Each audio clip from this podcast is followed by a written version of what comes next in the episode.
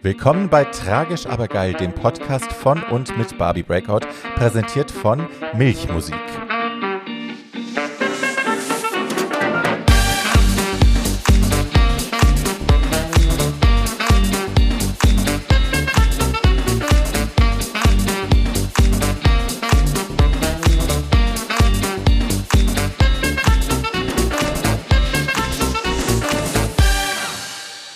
Hallo meine Lieben und herzlich willkommen zu einer weiteren Folge von äh, Tragisch, aber äh, geil. Yes, ähm, dem Super-Podcast von und mit mir, der Barbie Breakout. Hi. Ähm, hello, es ist schon wieder zwei Wochen her, dass wir gesprochen haben. Ich äh, hatte in der Zwischenzeit viel zu tun. Unter anderem habe ich ähm, meinen mein jährliches Special zum Welt-AIDS-Tag vorbereitet. Wir haben das ja in der Vergangenheit äh, immer als Livestream gemacht, da sind wir aber letztes Jahr mit der Technik so auf den Bauch gefallen, dass äh, ja alles ready to go war und wir saßen live im Studio und plötzlich ging der Ton nicht. Und äh, das wurde auch nicht besser und dann haben wir schnell umschalten müssen, weil ja tausend Leute äh, online gewartet haben, um das anzugucken. Und dann haben wir es am Ende irgendwie schäbig auf Instagram live gemacht mit einem schiefgestellten Handy und es war alles unscharf und es ist alles schlimm. Ähm, deswegen, weil ich die Tradition nicht aufgeben wollte und weil wir gesagt haben, wir können das besser als das, was da letztes Jahr passiert ist, ähm, haben wir es dieses Jahr pre-recorded. So, das Ganze kommt am 1.12. raus, nämlich am Welt-AIDS-Tag.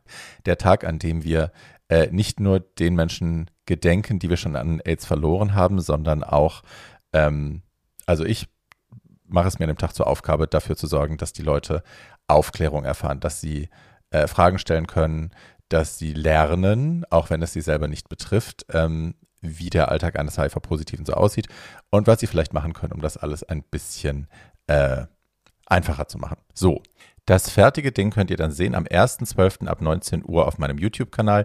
Den Link packen wir in die Show Notes. Und äh, das mache ich zusammen mit meinem HIV-Schwerpunktarzt Dr. Ingo Ochlast. Wir beantworten da alle Fragen, die ihr geschickt habt. Und ja, ne?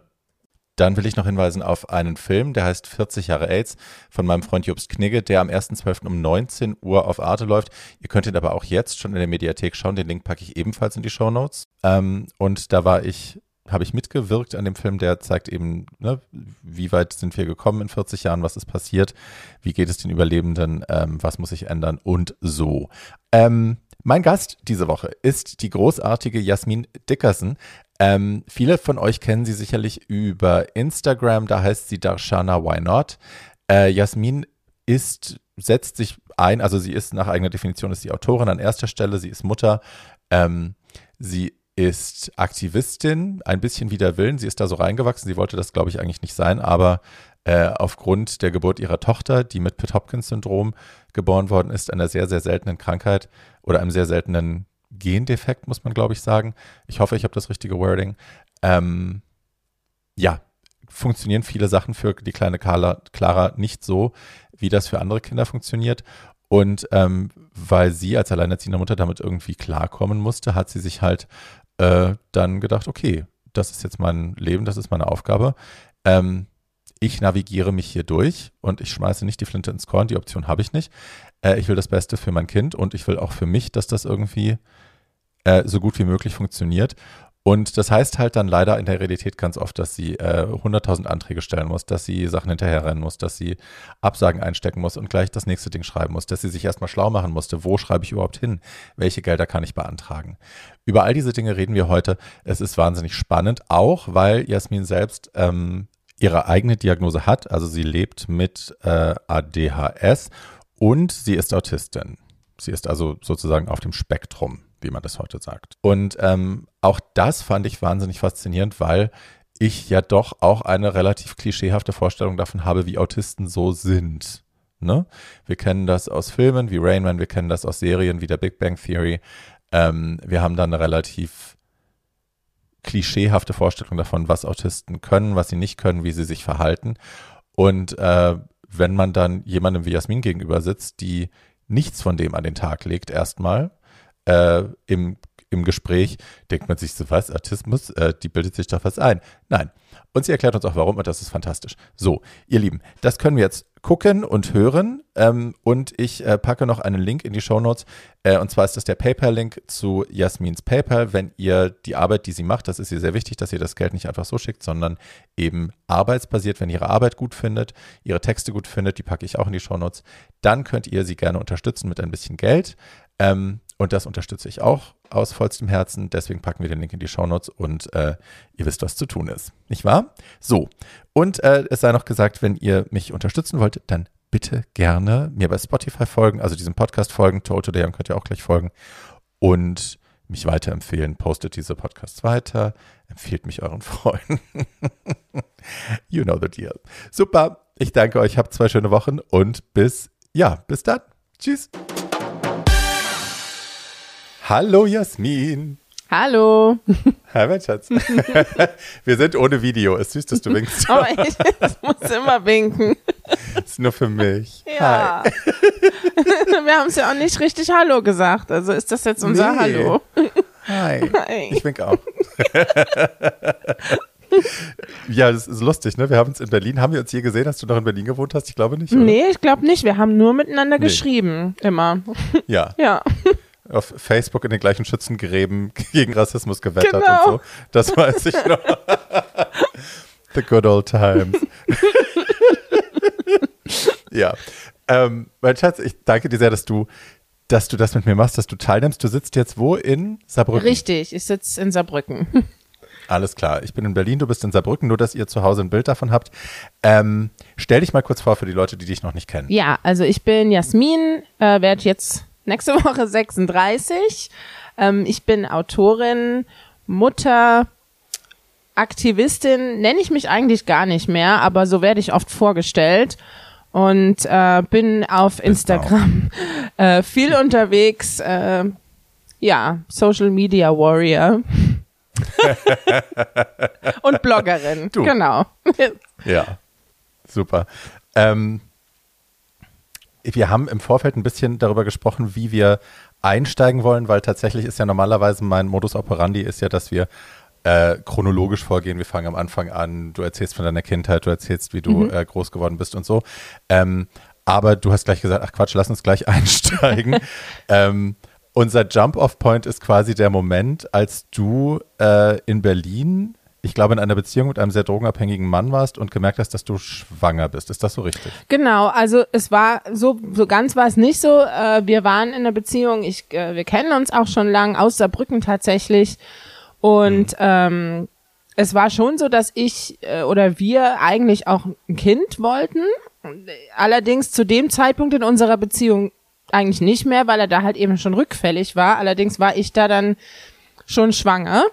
Ähm, hm.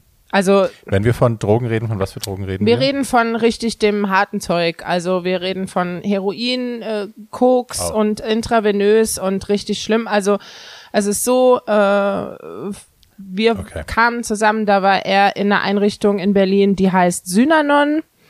Äh, hm. ich möchte auch übrigens. Da war mein Onkel. Ah, echt? Mhm. Ja, ich möchte äh, eins an der Stelle anmerken. Alles, was ich erzähle, ist in Absprache mit ihm auch. Er schreibt auch über seine Sucht. Ähm, er ist Poet und, und Schriftsteller und äh, deshalb, also ich äh, ex, ähm, exploite ihn hier nicht irgendwie einfach mhm. so, sondern ich, ähm, also ich darf darüber sprechen. Also das ist für ihn völlig okay. Super. Und ähm, ja, also als wir zusammenkamen, war er bei Synanon und äh, Clean und wir haben uns dann halt verliebt. Also er fand mich wohl schon länger toll. Ich war da jetzt nicht so interessiert, weil der halt dann doch eher so ähm, meistens irgendwie drauf in Berlin in, den, in der Punk-Szene rumfiel und ich jetzt nicht so viel Interesse daran hatte. Ähm, aber als er dann clean war, da haben wir uns dann verliebt und äh, kamen zusammen.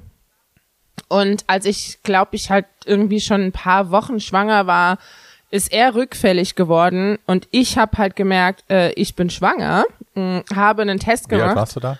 Na, das war vor vier, vier, fünf, fünf Jahren. Also ja, ich war da ein, war ich 31, als die Clara, ja 31, als sie auf die Welt, okay. ja. Okay. bin mir nicht mehr ganz sicher. Also ich werde jetzt 36, ja, ich war 31. Ähm, genau, also ich, ich, äh, im Grunde genommen war das so, ich glaube, er hat zwei Tage bevor ich den Test gemacht habe, ist er rückfällig geworden. Hm. Das heißt, ich habe halt, äh, als ich noch dachte, so, okay, ich könnte ja schwanger sein, da war das halt noch nicht so, oh Gott, mit einem Junkie, äh, so, sondern der war ja halt, ne, also es war ja noch alles in Anführungsstrichen okay. Und dann mache ich halt den Test und er ist halt irgendwie auf Fentanyl oder so, äh, sitzt in meiner Wohnung und ich habe halt mit sowas wenig Berührungspunkte gehabt. Ich meine, Drogen mhm. für mich war so Koksen oder sowas. Das mhm. war so das Krasseste oder weiß ich nicht, irgendwelche Party-Sachen. Mhm. Und ich hatte zwar Freunde, die Heroin genommen haben mal so in der Musikszene, aber ich hatte damit halt keine Berührungspunkte und war da mhm. super unschuldig unterwegs. Ja, und dann mache ich den Test und er sitzt da total weggeballert und ich dachte nur, scheiße, das kann jetzt nicht wahr sein. Jetzt bin ich echt schwanger von dem. Und ja, so war das dann erstmal. War erstmal ein Schock. Hast du da an Abbruch gedacht sofort und hast gedacht, ich will das nicht mit ihm und ich will das eigentlich gar nicht oder war das für dich gar keine Option? Nee, also ich meine, äh, ein Abbruch an sich ist für mich äh, schon eine Option, aber war in dem Moment keine Option, weil ich wusste, ich will ein Kind. Ich war da ja auch halt eben auch schon mhm. über 30 und ähm, dachte, dachte auch in dem Moment nicht, okay, jetzt ist ja alles vorbei. Also ich meine, wenn du noch nie mit jemandem, der so krass drogensüchtig ist, zusammen warst, dann denkst du, ja gut, jetzt hat er einen Rückfall, dann geht er halt in den Entzug und dann ist alles, alles wieder gut. Sorry. ja, nee, das, ich muss jetzt ja, auch nee. drüber lachen, aber damals dachte ich halt, ja, nee, also das ist jetzt doof, so voll scheiße für ihn auch, er ärgert sich bestimmt, aber dann jetzt ist, wird er vernünftig so, ne, jetzt ist das. mhm. Genau. das Grinsen eben. Ja. Ihr könnt es nicht sehen zu Hause, ist sehr lustig. Ja. Ja, also ich deshalb, ich dachte halt gar nicht an Abbruch. Im, also im Gegenteil, ich meine, natürlich in dem Moment, so, es war absolut absurd mit dem Test und so, aber ich habe mich trotzdem gefreut. So, ich hatte halt auch mhm. einen Job und ähm, also unser Leben war jetzt. Was hast du gemacht in Berlin? Ich habe in einem Start-up gearbeitet für, Matra für eine Matratze. Äh, oh. Genau, also ein Deutschlands bestgetestete Matratze. Nein, das, war, das gibt's mittlerweile nicht mehr. Das war aber tatsächlich eine ganz tolle Matratze. Die hieß, okay. die hieß, äh, egal wie die hieß, aber das war, es war ein ganz tolles Startup, ein, ein super Job. Ich habe jetzt nicht mhm. krass geil verdient, aber ähm, es war halt ein guter Job und ich hatte da Spaß und right. ja und habe halt auch nebenbei auch schon geschrieben. Also da ging das auch schon los mit, fürs Weißmagazin und sowas und mhm. hatte ja auch schon ein Magazin und alles. Also für mich war halt alles da auch beruflich schon irgendwie klar, in welche Richtung das geht, gehen soll. Und ich war gefestigt und ich dachte halt auch immer, wenn ich ein Kind bekomme, habe ich mich tatsächlich immer alleinerziehend gesehen.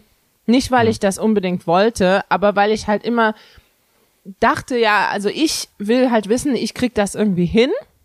Mhm. Und ähm, der Mann an meiner Seite ist dann halt ein Bonus. So. Und mhm. ähm, es wird Dessert, wie Cher sagt. So, genau.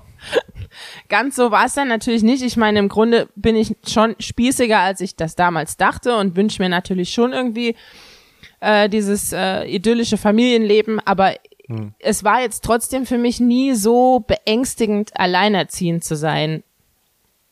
Zumindest die Vorstellung nicht. Ja. Ja. Okay. Und ähm, also dann, dir ist da klar geworden, irgendwann dann wahrscheinlich, dass äh, mit ihm da nicht zu rechnen ist, dass er nicht ähm, ja, dass die Sache mit der Sucht vielleicht doch ein bisschen was länger dauern wird. ja. So. Ja. Wenn wir da lachen, das muss ich kurz dazu sagen, ja. wenn wir hier lachen, ist das, weil wir Menschen sind, die sehr viel Zeit mit Süchtigen verbracht haben äh, und deswegen wissen, dass es halt eben nicht einfach mit, ich gehe mal kurz zum Entzug und dann ist es vorbei, mhm. getan ist. Es ist keine Grippe, sondern es ist eine lebenslange Aufgabe, an der viele scheitern und auch das Umfeld viel zu knabbern hat. Deswegen lachen wir, weil wir beide das kennen. So, nicht, dass ihr denkt, wir machen uns hier über Süchte lustig. That's not, that's not what we're doing. Auf keinen Fall. Also ganz im Gegenteil. Ich meine, ich glaube, ich habe tatsächlich durch die Beziehung mit ihm erst verstanden, dass Sucht eine Krankheit ist. Ne? Also weil mhm. es ist halt einfach sehr, sehr schwer, glaube ich, ähm, sich das wirklich, also das wirklich zu verstehen, dass jemand nicht einfach sagt, ja, dann höre ich halt auf, so, also ne, oder sagt halt, ich gehe zum Entzug und dann halt noch mal wieder anfängt. Das war für mich immer so schwer zu verstehen. Hm. Und als ich dann dieses Elend und dieses Leid mitbekommen habe äh, während dieser Beziehung, während meiner Schwangerschaft, nach der Geburt, da ist mir klar geworden, das ist nicht einfach, der ist nicht einfach nicht willensstark genug, also der leidet, mhm. ne? Und ähm, ja, also das wurde mir relativ schnell klar. Äh, kurz vor der Geburt hat er sich dann aber dann doch mal kurz gefangen und ich meine, für jeden, der irgendwie mit Heroin äh, zu tun hat oder weiß, äh, was das bedeutet, das ist halt, das war ein wahnsinniger Kraftakt für ihn auch, ohne mhm. ihn jetzt zu sehr ja, in Wahnsinn. Schutz nehmen zu wollen. Also ich meine, er hat halt natürlich auch echte Scheiße gebaut, so, äh, mhm. mit mich beklauen und so. Ich glaube, das ist das Schwierigste für Menschen, die mit Süchtigen zusammenleben oder die Süchtige lieben, sagen wir es so.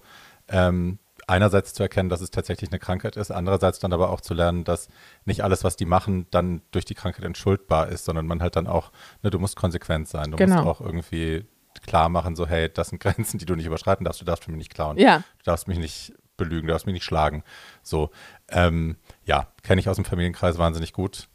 Und ich, ich, die haben das immer falsch gemacht, fand ich. Also ich fand bei meinem Onkel, das wurde immer so durchgewunken, so ja, er kann's, er ist doch süchtig und das muss man verstehen. Mhm. Und ich mir gesagt habe, nee, ihr behandelt den wie ein rohes Ei. Ja. Und da ist die Hemmschwelle ja noch geringer. Ja. Also es muss schon irgendwie auch ein Gegendruck da sein. So, hey, wenn du das machst, passiert das. Genau, das habe ich halt eben auch zu, äh, zu Claras Papa gesagt dann, weil der mhm. fing dann auch immer an mit, ja, aber ich bin krank und dann habe ich gesagt, ja, okay, aber sagen wir mal, du hast einen psychotischen Schub, jetzt nicht durch Drogen, sondern einfach du wärst, hättest eine andere psychische Krankheit.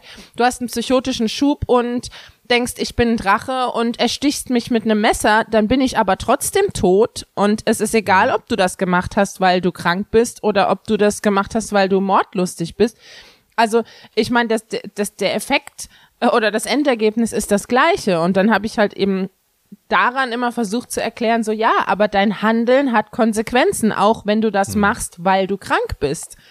Ja, mhm. also äh, du, dann musst du dir Hilfe suchen und wenn du dir diese Hilfe nicht suchst, dann wird es schlimmer, so wie jede andere Krankheit auch, wenn sie unbehandelt ist, schlimmer wird und im schlimmsten Fall halt eben zum Tod führt oder zu anderen Dingen. Ja. Ja. Okay, also wir sind da, es ist kurz vor der Geburt, er ist äh, er hat sich zusammengerissen, sagst du? Genau, also mehr oder weniger, äh, genau, dann kam die Geburt, äh, die ging halt auch echt. Du hattest keine Fruchtwasseruntersuchungen, solche Sachen, hattest du sowas machen lassen oder nicht? Ja, doch. Also ich habe halt normale Vorsorgeuntersuchungen und dann äh, gibt's halt mhm. sowas Feindiagnostik. Das ist aber eigentlich gar nicht unbedingt sowas wie, also ich habe keine Fruchtwasseruntersuchung gemacht, allein schon, weil da ist die Fehlgeburt, äh, das Fehlgeburtsrisiko super hoch. Ich war 31, okay. ich hatte keine Risikoschwangerschaft, es gab ja auch überhaupt gar keinen Anlass zur Sorge oder so. Mhm. Was ich hätte machen können, wäre so eine Nackenfaltenmessung oder auch diesen Harmonietest. Da habe ich aber überhaupt nicht dran gedacht. Also es war auch nicht so, dass ich da vehement dagegen war, weil ich damals einfach gar keine Meinung dazu hatte. Ich habe nur einfach nicht dran gedacht.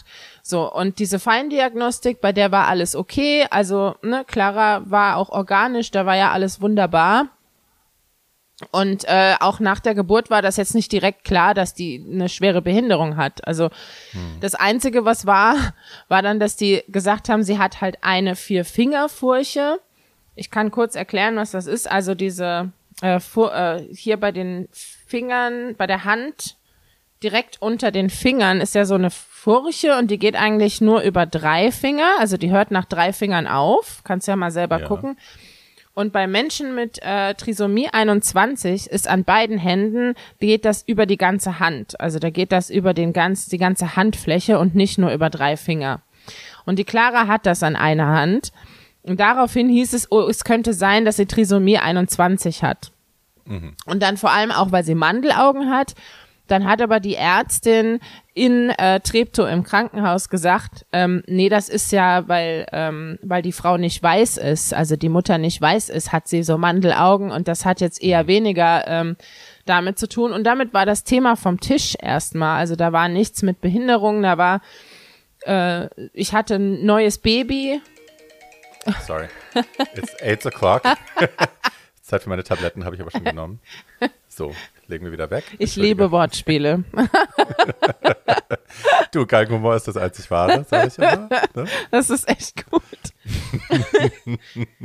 ja, also jedenfalls ja. War, war sie dann auf der Welt nach 63 Stunden Wehen. Das war einfach die absolute Hölle. Ähm, und äh, ja, der Papa ist dann einfach, ich glaube, eine Woche oder zwei später äh, komplett rückfällig geworden. Äh, ja, das war super. Ein neugeborenes Kind zu Hause, dann, also, das war schön. Und für mich war dann halt einfach klar, äh, du verpisst dich jetzt aus meiner Wohnung, äh, weil ich mach das nicht mehr mit. So, ne? Also ich meine, da war halt einfach. Das hat allerdings aber noch richtig lang gedauert, weil er erstmal eine doppelseitige Lungenembolie bekommen hat, weil er sich halt ne äh, hier intravenös so viel Spaß zubereitet hat. Äh, und erstmal ich einen Krankenwagen rufen musste mit einem neugeborenen Baby, weil er keine Luft mehr gekriegt hat. Dann war der wochenlang im Krankenhaus und danach in der Reha. Während der ganzen Zeit war er aber trotzdem rückfällig und nicht irgendwie, ah, jetzt äh, höre ich mal auf. Und äh, kam dann eben auch zurück und war drauf. Und da war halt einfach, dann hat mein Kind eine Blasenentzündung gehabt. Über Weihnachten musste ich mit der ins Krankenhaus. Und der Typ kommt mit und klaut halt irgendwie Medikamente auf der Station. Oh. Ne? Also es war halt einfach, das war so und für mich so absurd, weil ich meine, ich habe mir überhaupt nicht, das ist ein Intellektueller, der schreibt, ich habe ja, mit dem, ne, halt, ne? klar, aber das war halt für mich, das ging einfach damals noch nicht mhm. zusammen. Ich dachte so, wie kann man denn, mhm. also was, in, in was für einer Höllenfamilienwelt bin ich denn hier gerade gelandet? Was mhm. ist denn hier los? Und äh, ja, hab dann halt, äh, da ist mein Opa gestorben und ich bin dann äh, nach Saarbrücken äh, für drei Wochen mit mit der Kleinen. Äh, da war die, weiß ich nicht, paar Monate alt. Und da war dir auch noch gar nicht bewusst, dass sie anders ist. Also nee. du hast also da war noch nicht. Das, das fing langsam an, dass sie halt, ich meine, sie hat immer sehr viel geschlafen. Sie hat hm. nicht so viel geschrien, sie hat sich nicht gedreht, aber es war jetzt halt auch alles so ein bisschen, ja gut, also jetzt, da denkt man ja nicht ist gleich, ja dass die schwerbehindert ist, ne? Also ich. Geht ja schlimmer. Genau. Ja. Ähm, das war alles noch nicht auf dem Schirm. Als ich zurückkam, ich habe halt äh, zu ihm gesagt, also wenn ich zurückkomme nach Berlin, dann bist du aus meiner Wohnung ausgezogen.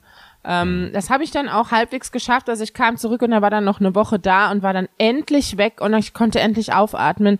Ich hatte auch das bis ist ein dahin. Gefühl, ne? Ah, das war so schön. Also, ich meine, ich habe noch das ist auch nie. ein Geruchsding, oder? Ja, das ist so einfach so, oh Gott, ist das gut. I know, I know, I know. Und ich habe auch noch nie eine Beziehung, also in der Beziehung so weh, also da war einfach null Liebeskummer. Dann, weißt du, also ich dachte so, okay, das ist der Vater von meinem Kind, ich muss den doch irgendwie vermitteln. Es war nichts, es war einfach nur Erleichterung. Also mhm. da war halt auch kein, ich habe keine Träne vergossen. Also zumindest nicht für unsere Beziehung. So für andere Sachen schon, aber halt nicht so, oh, was wir doch für eine schöne Beziehung hatten. weißt du, war halt nicht, nee. Ich war einfach nur nee, happy. aber du hattest ja auch wirklich andere Sachen zu tun, ne? Ja. Also zum, das hat ja sicher auch geholfen. Ja, also ich hatte, ich hatte halt echt äh, dann mit einem Baby zu tun und ich habe halt Glück gehabt. Ich habe so viel tolle Freundinnen gehabt, die äh, zu Besuch kamen, mir geholfen haben, mit, geputzt haben. Meine Mama war da und äh, hat mir dann auch mit der Miete geholfen, äh, hm. weil ne, der musste ja halt raus. Ich konnte ja dann auch nicht schnell irgendwie mal in Berlin hm. eine neue Wohnung finden, zumal hm. meine Wohnung halt auch eh, also ja, die war, das war so ein zwei Zimmer äh, Wohnung in Prenzlauer Berg für 960 Euro. Right. Und das konnte ich mir nicht leisten. Ich habe ja nämlich, dann ist die Firma, in der ich gearbeitet habe, äh, insolvent gegangen. Das heißt, ich hatte halt zwar Elterngeld, aber dann musste ich halt auch noch Hartz IV beantragen, weil du kriegst halt kein Arbeitslosengeld eins, wenn du keine Betreuung für dein Kind hast. Und wenn du ein Neugeborenes hast, gehst, dann geht das natürlich nicht in die Kita. Das heißt, Ach, du ja. musst hm. halt Hartz IV beantragen. Hm. Ja, also das war dann meine Situation. Super gelöst. Ja, das ist toll. Also schön, wenn man einfach in die Armut so. Aber gut, es, es ging. Ich meine, ich habe Elterngeld bekommen. Ich kann mich halt nicht beschweren, weil äh, andere haben das echt schwerer als ich, muss ich wirklich sagen. Und ich habe halt die Unterstützung meiner Familie auch bis heute, dass ich bin da echt privilegiert, ich will da gar nicht zu sehr meckern. Also ich bin da strukturell benachteiligt, aber meine persönliche Situation ist halt schon echt privilegiert, Gott sei Dank. Dann kam das dann langsam, dass äh, wir gemerkt haben, okay, da ist jetzt irgendwie doch mit der Kleinen irgendwie nicht ganz so wunderbar mit der Entwicklung. Wie habt ihr das gemerkt? Na, also die Hebamme hat dann schon irgendwann gesagt, okay, sie ist entwicklungsverzögert, ne? Und ich war dann auch bei der Kinderärztin. Die Kinderärztin hat natürlich erstmal gesagt, ach Quatsch. So, ne, weil ich meine, Eltern, vor allem Mütter, werden ja bei sowas nicht ernst genommen. Das ist ja dann, im- sind immer gleich hysterisch und ne, also das ist ja. Ich habe dann auch echt kämpfen müssen, weil das für mich ja auch ein Prozess war, das anzunehmen. Ich habe halt auch zuerst gedacht, das ist nur was Körperliches, ne? Ja. Also ich dachte, das ist, für- was weiß ich, die hat halt irgendwie eine, vielleicht irgendeine bisschen Muskelschwäche oder so. Und hab da mir ganz am Anfang echt noch nicht so viel Sorgen gemacht. Also das kam sehr, sehr schleichend, ne, diese Sorge. Ähm, es war dann halt aber auch irgendwann klar, dass ich ähm, entweder jetzt in Berlin umziehe oder halt äh, zurück ins Saarland gehe.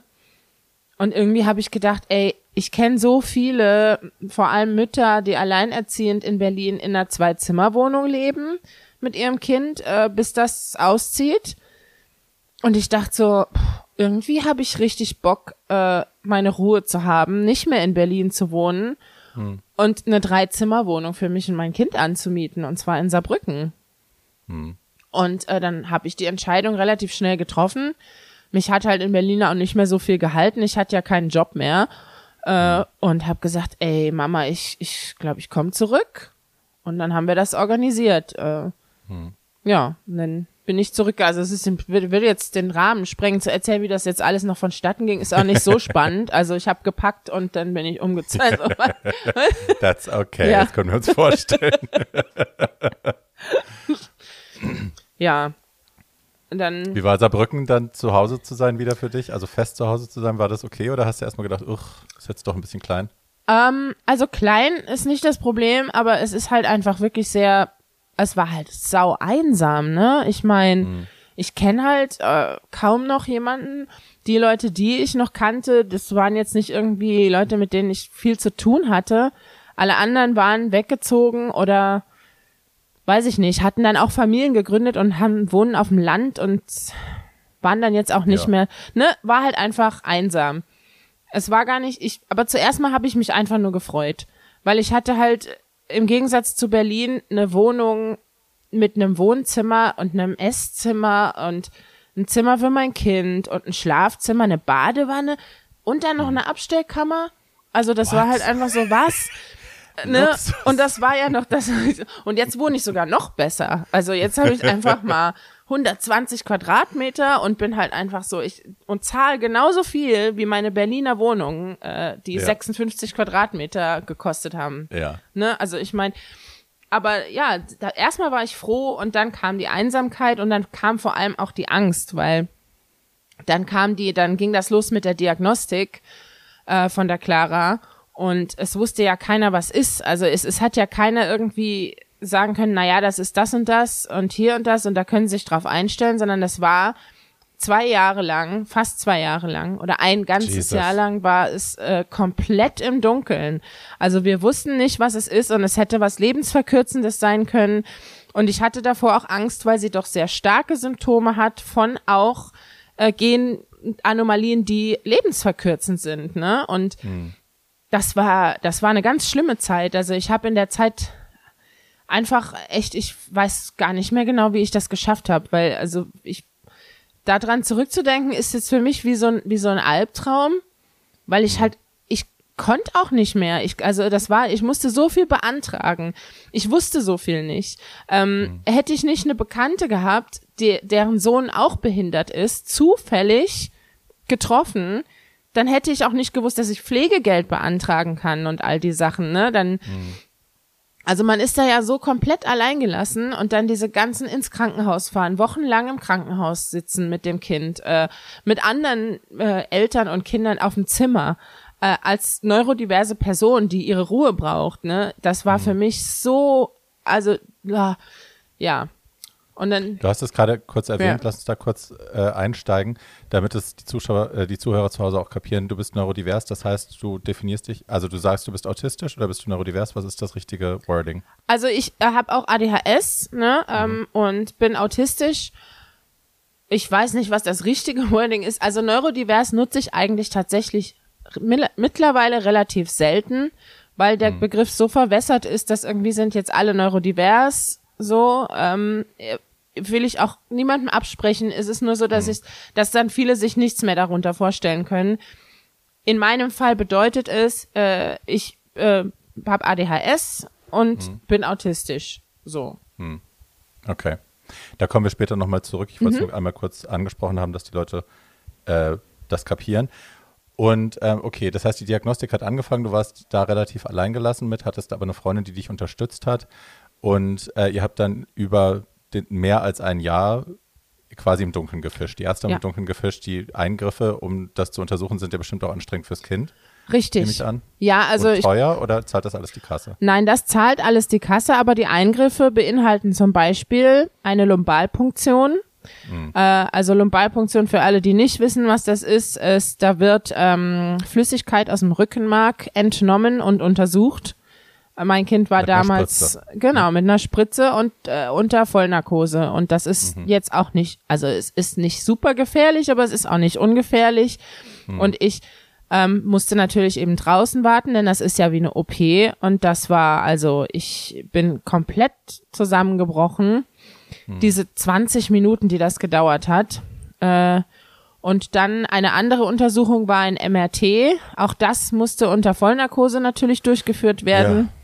Denn also einem kleinen Kind, vor allem einem, das geistig behindert ist, kannst du schlecht sagen, jetzt hältst du aber mal 45 Minuten still. Also muss es halt eben sediert werden. Ja, klar. Genau. Und Ist auch besser, weil sonst wäre es ja auch höchst traumatisch für ein Kind, in so einer riesen Röhre zu sein, Klar. mit dieser Lautstärke. Ich weiß nicht, Leute, die noch keine MRT hatten, können sich das nicht vorstellen, aber es ist halt Irrsinn. Mhm. Also ich hatte da drin eine saftige Panikattacke. Ähm, kann man gut haben ja. beim MRT. Und ich wusste ja, was mich erwartet. Ne? So ein Kind weiß ja gar nichts. Genau. Und man kann es, klarer kann man jetzt halt auch wirklich auch heute noch nicht irgendwie was erklären, weil sie halt einfach kein Sprachenverständnis hat. Also das geht nicht. Es werden also auch in Zukunft solche Untersuchungen immer mit Vollnarkose sein. Das heißt, ich muss immer als Mutter abwägen, ist das wirklich notwendig? Und ich habe dann zum Beispiel auch mal eine Untersuchung abgelehnt, wo es um einen Hörtest ging. Mein sehr, sehr schreckhaftes Kind. Also ich bin mir ziemlich sicher, dass sie nicht irgendwie ein Hörproblem hat. Nun kann es natürlich trotzdem sein, dass sie gewisse Höhen nicht hört. Aber ich würde jetzt mal sagen, als Laie schließe ich aus, dass es daran liegt, dass sie ihre Sprache nicht entwickelt. So. Ähm, und deshalb habe ich dann gesagt, also das mache ich jetzt nicht auch noch, wenn da nicht ein akuter Verdacht besteht, dass sie nichts hört. So. Und der besteht einfach nicht. Ja. Nun ist ja die Diagnose, die dann am Ende gestellt worden ist, äh, Pitt Hopkins. Ähm, wie kam es denn dazu, dass ihr das rausgefunden habt? Ja, das äh, ist ein bisschen witzig, weil äh, ich hatte natürlich, äh, ich mit meinem Hyperfokus habe dann natürlich nächtelang recherchiert, was könnte es sein, auch um mich zu beruhigen. Äh, das hat nicht geholfen, aber aber ich weiß jetzt sehr viel über genetische Erkrankungen. Ähm, ja, ich habe dann gesehen, die facialen Dysmorphien, so nennt sich das, es klingt schlimmer als es ist, das äh, haben einfach zu Pitt Hopkins gepasst bei der Clara. Also ihr äh, etwas breiterer Mund und äh, breitere Nase und ne, ähm, auseinanderstehende Zähne, sowas. Und das sah halt für mich aus wie Pitt Hopkins. Ähm, ich hatte die Diagnose auch vorher schon mal kurz in Erwägung gezogen, sie dann aber beiseite geschoben, weil mir das zu sehr Angst gemacht hat, weil das echt nicht ohne ist. Und äh, Erklär mal, was das ist. also Pitt Hopkins bedeutet halt, äh, das sind äh, Pitt Hopkins, das Pitt Hopkins Syndrom äh, heißt im Grunde, dass du eine Person bist, die ähm, keine bis wenig Sprachentwicklung hat, ähm, dein Leben lang pflegebedürftig bist, äh, immer auf Hilfe angewiesen, mh, schwere geistige Behinderungen und äh, meist auch äh, körperlich beeinträchtigt, äh, halt durch schwere Muskelhypotonie oder schwer bis mittelschwer. Bei Clara ist es halt sehr, sehr schwer. Äh, Hypotonie? heißt- Hypotonie heißt ähm, ein niedriger Muskeltonus. Das heißt, das kann man sich vorstellen wie Okay. eine sehr schlaffe Person. Ähm, so, ich nenne sie immer liebevoll meine nasse Nudel, weil sie halt immer einfach so da hängt. So, so Ragdoll-mäßig so ein bisschen, Ja. ne? Ähm, Verstehe. und Und äh, du hattest vorhin angesprochen, dass lebensverkürzende äh, Sachen da sind genetisch. Hat das auch mit dem Pitt Hopkins zu tun oder ist das? Also, nee, bei, also es waren Symptome von äh, Genanomalien, die auch lebensverkürzend sind, wie die Hypotonie. Das haben nämlich auch viele dieser Krankheiten. Aber äh, Pitt Hopkins ist nicht per se lebensverkürzend. Es hat, es beinhaltet halt eben eine Darmträgheit und das ist natürlich schon gefährlich, äh, wenn man das nicht behandelt. Das kann tödlich sein. Ähm, und es gibt auch Menschen und vor allem Kinder, die, äh, die gestorben sind an halt Darmverschluss und weiß ich nicht mit Pitt Hopkins. Nun ist das jetzt aber Pitt Hopkins an sich nicht eine lebensverkürzende Krankheit oder Genanomalie. Verstehe. Das, ja, das hat mich natürlich Verstehe. beruhigt. Aber auf jeden Fall habe ich dann doch nochmal gesagt, so ich glaube, ich möchte gern, dass sie auf Pitt Hopkins testen, also in dieser ähm, genetischen Praxis, in der wir dann angebunden waren. Ähm, weil es waren halt vorher Tests gemacht worden, wo nichts rauskam. Äh, und ich gesagt habe, so, also ich bin mir sicher, es ist Pitt Hopkins. Und sie hat gesagt, nee, wollen wir nicht doch ein großes irgendwie Blutgenbild machen? Und ich habe gesagt, nein, testen Sie auf Pitt Hopkins. Äh, und das hat sie dann gemacht und dann äh, war es halt Pitt Hopkins. Ja. Man muss da vielleicht noch ergänzen, dass es, ähm, habe ich in der Recherche rausgefunden, dass es äh, nur circa 1000 Menschen auf der Welt gibt, die das haben. Das heißt, das ist so selten, dass es für euch auch keine Literatur gab, um das zu unter, also um sich darauf vorzubereiten, sich darauf einzustellen, zu gucken, wie geht man damit jetzt am besten um. Außer im Internet wahrscheinlich. Im Internet, Einzelberichte. ja, Einzelberichte und aber auch wissenschaftliche Papers und so. Also es gibt schon was. Es ist auch so, dass es jetzt mehr als 1000 Leute sind. Die äh, Info ist ein bisschen veraltet. Das sind so Ah, okay. an, also es ist jetzt auch nicht so viel mehr, es sind glaube ich 2000 diagnostizierte Fälle. Genau, die Dunkelziffer ist wahrscheinlich sehr hoch. Die ist wahrscheinlich sehr hoch, denn ich meine, es dauert halt manchmal echt und es kann halt auch nicht jeder auf der Welt, also es ist ja nicht überall Ja. auf der Welt so, dass du halt zu einer gen, gen, äh, genetischen Praxis gehst und sagst, so, jetzt testen Sie mal, das musst du ja in vielen Teilen der Welt selber bezahlen oder es gibt den Oder Zugang gar nicht. nicht, genau. Ähm, deshalb glaube ich, dass es schon sehr viele Menschen mit Pitt Hopkins gibt, aber die dann halt eben die Diagnose noch nicht haben. Ja. Okay. So, das heißt, Diagnose ist da. Das ist bestätigt. Ja. Ähm, was ist passiert? Wie ging es für dich weiter?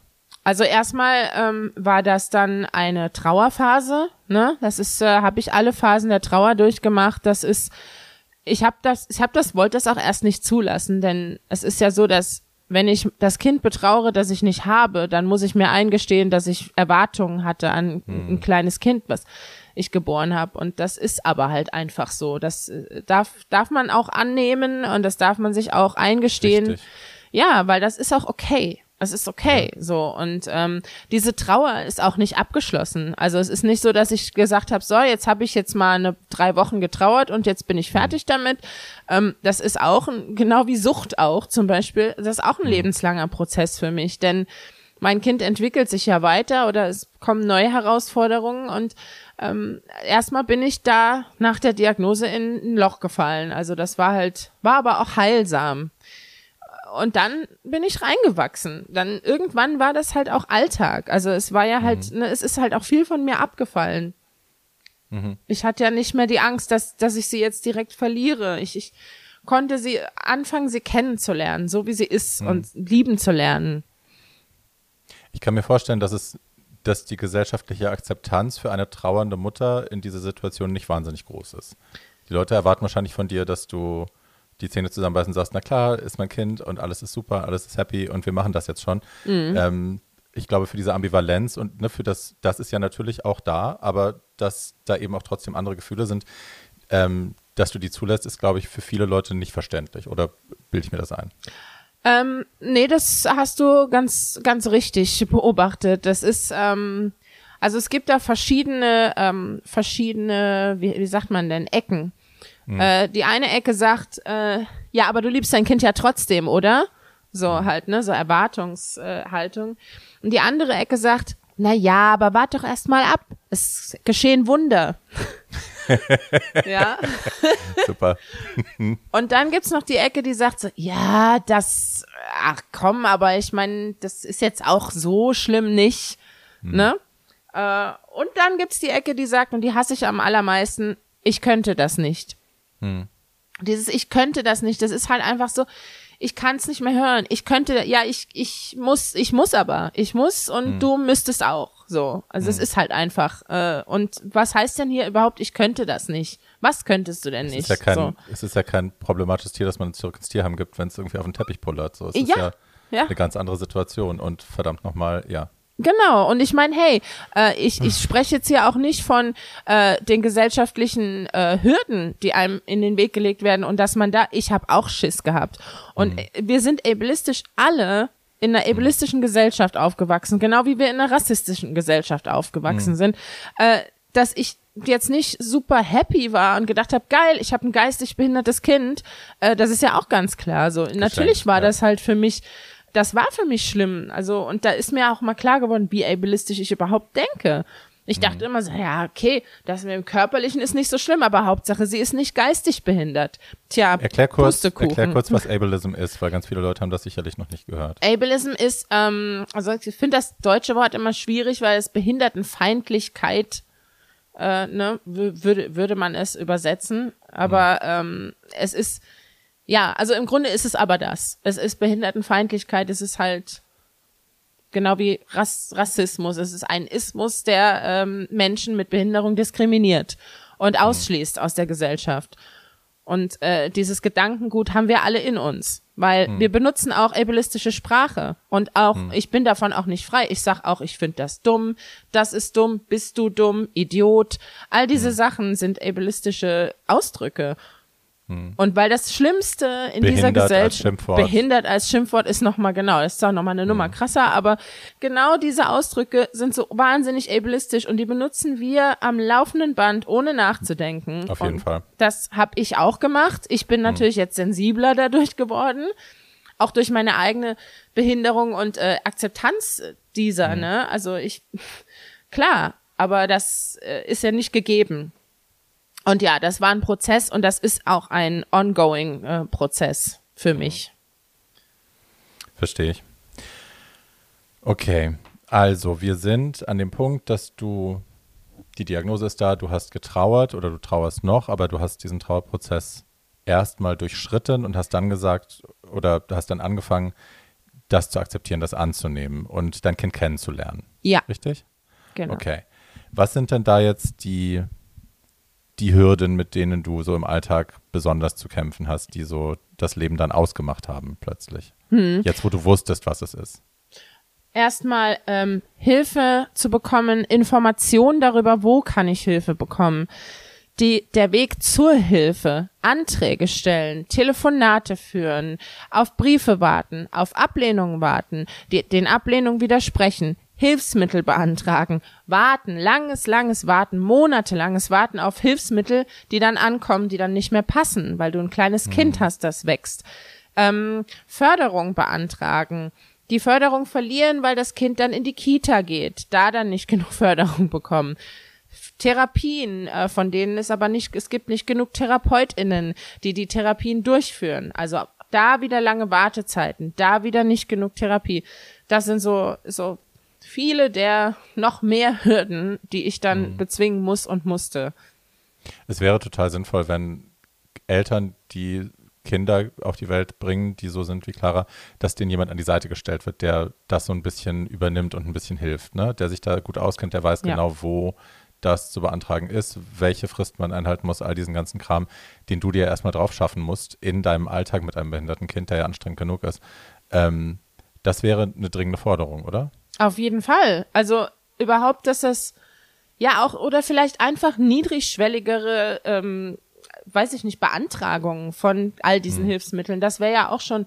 Ich meine, ich stelle mir dann vor, was ist mit Leuten, die die nicht so gut Deutsch können oder die vielleicht auch von mir aus Deutsch können, aber nicht, äh, nicht dieses ganze Beamtenquatsch-Deutsch, was da halt in diesen, äh, in diesen Briefen drin steht. Ne? Also ich meine, was ist mit diesen Leuten? Wie, wer, wer hilft denen? Und das gibt es einfach nicht. Also es gibt natürlich, es gibt Pflegestützpunkte und es gibt halt unabhängige Leute, aber die, das musst du halt auch dir erstmal, das Wissen musst du dir auch drauf schaffen. Und So. also, ne, als jemand, ich lebe ja mit Depressionen seit über 30 Jahren, ähm, das ist halt auch, ne, für mich sind Anträge, sowas ist für mich eine fast nicht zu nehmende Hürde, gerade wenn eine Absage kommt. Das ist, das haut mich so um, dass ich dann äh, große Schwierigkeiten habe, das vielleicht nochmal zu versuchen. Also die Vorstellung, dass man Dutzende davon ausfüllen muss und auch nicht nur für sich selbst, sondern für jemand anderen, ähm, ne, diese Verantwortung zu tragen alleine, all das leisten zu müssen und nicht einknicken zu dürfen, nicht müde werden zu dürfen, ist Irrsinn in Ja. meinem Kopf. Irrsinn. Ja. Also schlimm. Und ich lebe ja auch mit Depressionen. Also das heißt, für mich ist und war das halt auch dann immer so, wenn ich nicht meine Mutter hätte, die mir ma manchmal auch in den Hintern tritt, weil ich halt einfach auch an diesen Hürden manchmal so scheitere, diesen ersten Schritt zu gehen, diesen, dieses Telefonat zu führen, weil ich weiß, es ist nicht nur ein Telefonat. Und dann will ich, dann rufe ich an und ich bin echt verzweifelt auch. Jetzt gestern war das, weil ich in der Augenklinik, wo, wo die Clara nächste Woche einen Termin hat, anrufen wollte, um zu fragen, ob meine Mutter sie bringen kann, weil ich halt Geburtstag habe an, an dem Tag davor und ähm, ich dann auch arbeiten muss am nächsten Tag. Äh, und ich bin dann nicht durchgekommen, den ganzen Tag nicht und war so verzweifelt und habe dann zu meiner Mama gesagt, probier du's mal. Sie ist natürlich direkt durchgekommen. Ich weiß nicht, es ist halt einfach, ja, cool. The Weirdness. Aber ne, allein das schon so, dass, also es ist ja eben, das, das wird ja auch oft vergessen. Also wir sind ja nicht nur Eltern, sondern auch wir Eltern von behinderten Kindern leben selber mit Behinderung manchmal. Auch wir haben psychische Krankheiten. Ich leide an Depressionen und einer Angststörung. Also ich meine, das ist ja auch noch mal sowas. Und äh, und wie schuldig man sich dann auch noch auch durch die Depression fühlt, weil man denkt so, oh nein, Mann, nicht mal das kriege ich hin. Also das wirft einen ja halt auch so wahnsinnig zurück, ne? Ja. Ich erinnere mich an einen Fall, den du irgendwann auf Social Media geteilt hast mit einem Rollstuhl. Erzähl uns das mal kurz. Ja, also das war tatsächlich Gott sei Dank ein Missverständnis, aber es war ähm, in meinem Fall nur Glück. Äh, und zwar war das so, dass die Clara einen Rollstuhl benötigt, denn sie kann nicht sitzen, nicht ähm, nicht krabbeln, nichts und ähm, wird auch jetzt wahrscheinlich in ihrer, weiß ich nicht, wann sie mal laufen kann, aber sie wird, ich glaube nicht, dass sie das mal wird. So, wir hatten äh, bis zu dem Zeitpunkt Das heißt, einen. sie liegt eigentlich, wenn sie sie liegt, genau. Ähm, oder lehnt. Nee, sie, ja, sie lehnt, aber dann klappt sie halt irgendwann auch mal um. Äh, wir hatten also einen Reha-Buggy äh, und ich, der ist, die sind aber extrem schwer und ich wollte halt, dass sie ein bisschen mehr Autonomie bekommt und haben dann einen Rollstuhl für sie beantragt. Und zwar einen kantelbaren Rollstuhl, denn sie muss halt äh, nach hinten gelegt werden und halt eben auch einer, der hoch genug ist, dass ich den schieben kann. So, äh, den haben wir beantragt und äh, dann kam die Ablehnung mit der Begründung, also das, man nennt das auch Aktivrollstuhl, ne? Ja. Dann kam die Ablehnung mit der Begründung, dass die Clara keinen Aktivrollstuhl braucht, aber sie mir einen Aktivrollstuhl anbieten können, aber nicht den. und ich war so, hä? Okay. Und dann sind wir in Widerspruch gegangen und es war dann halt tatsächlich irgendwie einfach ein Missverständnis in meinem Fall. Aber ähm, Menschen mit Behinderung, Kindern weniger, aber auch, äh, aber auch Erwachsenen wird werden Hilfsmittel einfach verwehrt. Und ich möchte da jetzt auch noch mal eine Sache anmerken, weil ich dann auch oft irgendwie so entschuldigend bin und das ist aber eigentlich Quatsch, weil das Ding ist, ich sollte als Mutter eines Kindes mit Behinderung auch ein Reha äh, Dreirad beantragen können und von der Krankenkasse bezahlt bekommen und ich erkläre auch warum.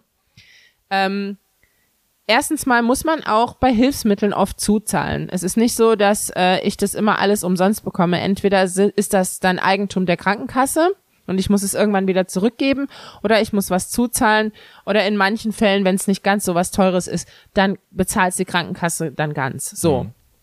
Äh, das heißt, ich bitte hier nicht um ein Handout, sondern Äh, das sind notwendige Dinge. So, und dann ist es auch so, wenn ich in einem Spielzeugwarenladen für mein Kind ein Dreirad kaufen könnte, dann würde ich das gerne machen. Das kann ich aber nicht, weil es gibt dort keine Dreiräder für mein Kind.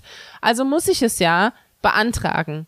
Das Problem ist aber, ich kann es nicht mal so bekommen, denn wenn es keine Hilfsmittelnummer hat, dann kann es auch über die Krankenkasse, dann kann die Krankenkasse das auch nicht mal ablehnen, weil dann kann ich den Antrag gar nicht stellen. Das bedeutet, ich müsste dann die vollen Produktionskosten, also die vollen Kosten dieses Geräts tragen. Und Geräte, die reha-mäßig sind und die dann halt auch gewissen Standards unterliegen, die sind, also das geht in die Zehntausende, wenn du das voll bezahlst, so, ne?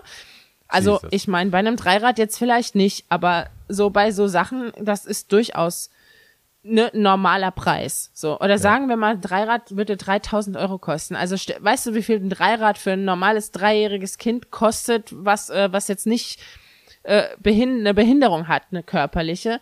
Das kostet, weiß ich nicht, vielleicht 20 Euro. Oder vielleicht hm. ein richtig gutes, vielleicht mal 150. Hm. So.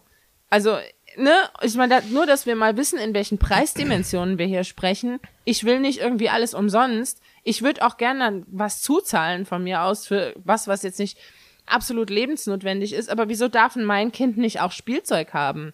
Wieso right. darf mein Kind nicht, ne?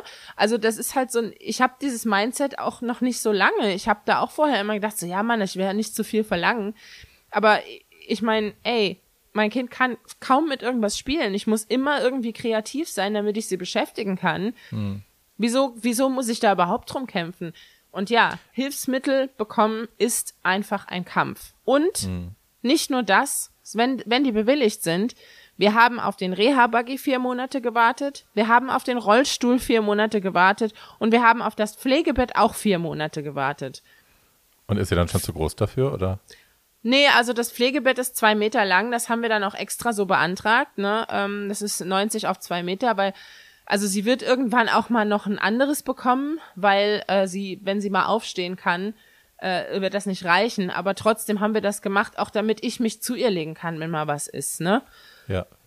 Aber ähm, ja, der Reha-Buggy ist dann halt ein gebrauchter alter Buggy gewesen. Also das Ding ist halt einfach wahnsinnig schwer. Äh, es wusste auch von den Leuten, die das bringen, keiner, wie man das zusammenbaut. Das, das ist nicht so, dass da jemand kommt und dann erklären die dir genau, wie das funktioniert und bauen dir das schön zusammen und passen das an. Da kommt jemand und sagt, pff, ja, keine Ahnung, ich baue das jetzt mal irgendwie zusammen, das wird schon irgendwie passen. Sie können ja in die Gebrauchsanleitung gucken. So ist das. So. Ja. Ja. Schön allein gelassen, in dem Fall. Ja, also das ist mit, mit all diesen Sachen so. Also ich könnte da 100 Stunden weiterreden, das wird mhm. auch den Rahmen sprengen. Man wird komplett allein gelassen und das ist mhm. leider so. Ähm, habe ich das richtig wahrgenommen? Ich habe das Gefühl, du bist dadurch dann, du sagst selber, du benutzt das Wort Aktivistin nicht so, aber ähm, mhm. ich habe das Gefühl, du bist dadurch zur Aktivistin geworden. Also du bist an der an den ewig dir in den Weg gestellten Hürden irgendwann, äh, ja, hat es dich so erzürnt und das, das kann so nicht sein. Ich muss jetzt, äh, ich nutze meine Erfahrung, um das äh, anzuprangern und vielleicht für andere auch leichter zu machen. Ist das richtig so? Ja, also ganz am Anfang war es so, dass ich erstmal nur einfach mich einsam gefühlt habe und allein äh, und äh, nur Claras Geschichte so geteilt habe. Also da ging es, da, das war weniger politisch da. Also es war halt schon klar, immer, ich bin immer irgendwie politisch, ne? Mhm. Aber es war halt weniger aktivistisch da und dann fing das aber irgendwann an. Also dann habe ich mehr Reichweite bekommen, dann habe ich beim Elternmagazin äh, das Takeover gemacht und da ähm, habe ich halt Instagram, ne? Wir reden von Instagram genau und ich habe dann mehr Reichweite bekommen und bin gewachsen und habe dann mehr Texte verfasst über halt Inklusion und äh, Ableismus, ja, äh, über meine eigene Behinderung, über die von Clara, über Rassismus auch, aber das wollte ich dann auch, da war ich einfach zu müde, da, da noch so tausend Sachen drüber zu schreiben. Hm. Ähm, ja, und das kam schon so, ja klar, also ich habe dadurch meine Stimme gefunden auch, ne? Hm. Ja. Ähm, ich habe in einem Artikel oder nee, in einem Podcast, den du gemacht hast, habe ich äh, gehört, dass du äh, auch die Geschichte mit der Altersarmut angeprangert hast. Du sagst, du kannst äh, du hast also ja alle deine Ressourcen, alles, was du dazu verdienen kannst, ähm, fließt damit rein und du hast nicht die Möglichkeit, irgendwelche Rücklagen zu bilden, um dann äh, irgendwann später mal ein halbwegs angenehmes Leben zu haben. Du starrst der Altersarmut ins Auge und die kommt unaufhörlich auf dich zu. Ist das richtig? Genau. Also ich meine, natürlich äh, weiß ich jetzt nicht, wie mein weiteres Leben verläuft und ob das jetzt wirklich so sein wird oder ne, aber es ist ja, also es sieht erstmal sehr danach aus. Ich kann, ich habe jetzt einen neuen Job, den fange ich im Dezember an. Äh, da werde ich mehr Stunden arbeiten können, aber ich habe ja auch schon mal drüber geschrieben und im Podcast drüber gesprochen. Ich kann jetzt nicht 40 Stunden arbeiten. Ähm, das äh, ist halt in, in der momentanen Situation für mich nicht möglich. Ich muss, also ich muss ja auch mein Kind pflegen und ähm, ja, also das Pflegegeld, was ich dafür bekomme, das ist, das klingt jetzt erstmal viel, ne? Also wir, wir haben Pflegegrad 4 das kann jeder nachlesen. Ich bekomme dafür 728 Euro im Monat ähm, mhm. für die Pflege von Clara. Und das ist natürlich, klar, das ist erstmal jetzt keine äh, unerhebliche Summe, aber äh, man darf auch nicht vergessen, ich bin ja die ganze Zeit dafür zu, für die Pflege von ihr zuständig und ihre mhm. Mutter. Klar, natürlich, als ihre Mutter kümmere ich mich eh um sie. Das ist ja ganz mhm. klar. Aber trotzdem, ich ähm, bin ja jetzt keine ausgebildete Pflegefachkraft und ich ähm, kümmere mich aber um sie immer, wenn sie gepflegt werden muss und nicht nur mhm. zehn Stunden. Aber eine Pflegefachkraft, ähm, die zehn Stunden an meinem Kind arbeiten würde, wenn ich das nicht, also mache, ne, wenn ich die anstellen würde, mhm. bekommt einfach mehr als das Doppelte als ich. Und äh, das für zehn Stunden, aber ich mache das 24 Stunden am Tag. Mhm. Oder Vielleicht ein paar weniger, wenn sie in der Kita ist, aber ne, ich meine, ich bin ja trotzdem dafür verantwortlich die ganze Zeit. Mhm. So und dann äh, und das ist halt und ich kann kann davon auch nichts zurücklegen. Also ich krieg dafür vielleicht mal ein, zwei Rentenpunkte oder whatever. Ich weiß nicht genau, wie das funktioniert, aber es ist halt auf jeden Fall nicht genug. Ich habe es mal nachgeguckt, aber ähm, und dafür gehe und dann gehe ich arbeiten, kann aber nicht Vollzeit arbeiten. Also da ist, das stimmt ja hinten und vorne nicht, ne? Diese Kompensation, die, die funktioniert so nicht. Hm. Also ja, ich, ich werde arm sein im Alter, wahrscheinlich. Ja. Ich habe in, ähm, du schreibst ja auch in einem Blog mit zwei anderen Müttern zusammen, glaube ich, ist das richtig? Ja, das ist richtig, genau. Wie heißt der?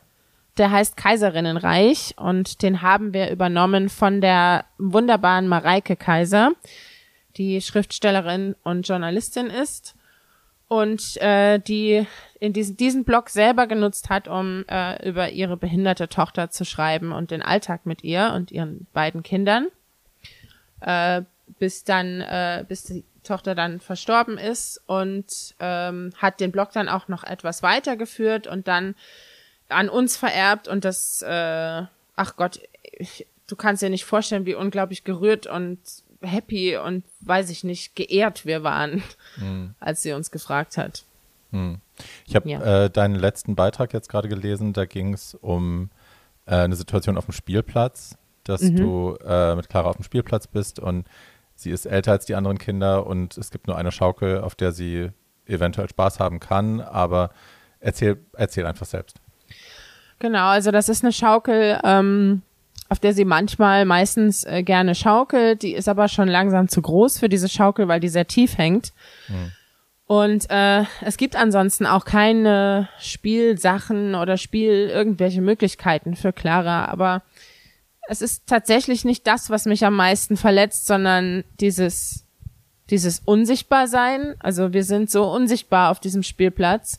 Die Kinder rennen an uns vorbei und äh, starren Clara an und Clara ist so fröhlich und lieb und klatscht und guckt zurück und grinst die an und die Kinder starren sie nur mit offenem Mund an und die Eltern schauen weg und gehen an uns vorbei.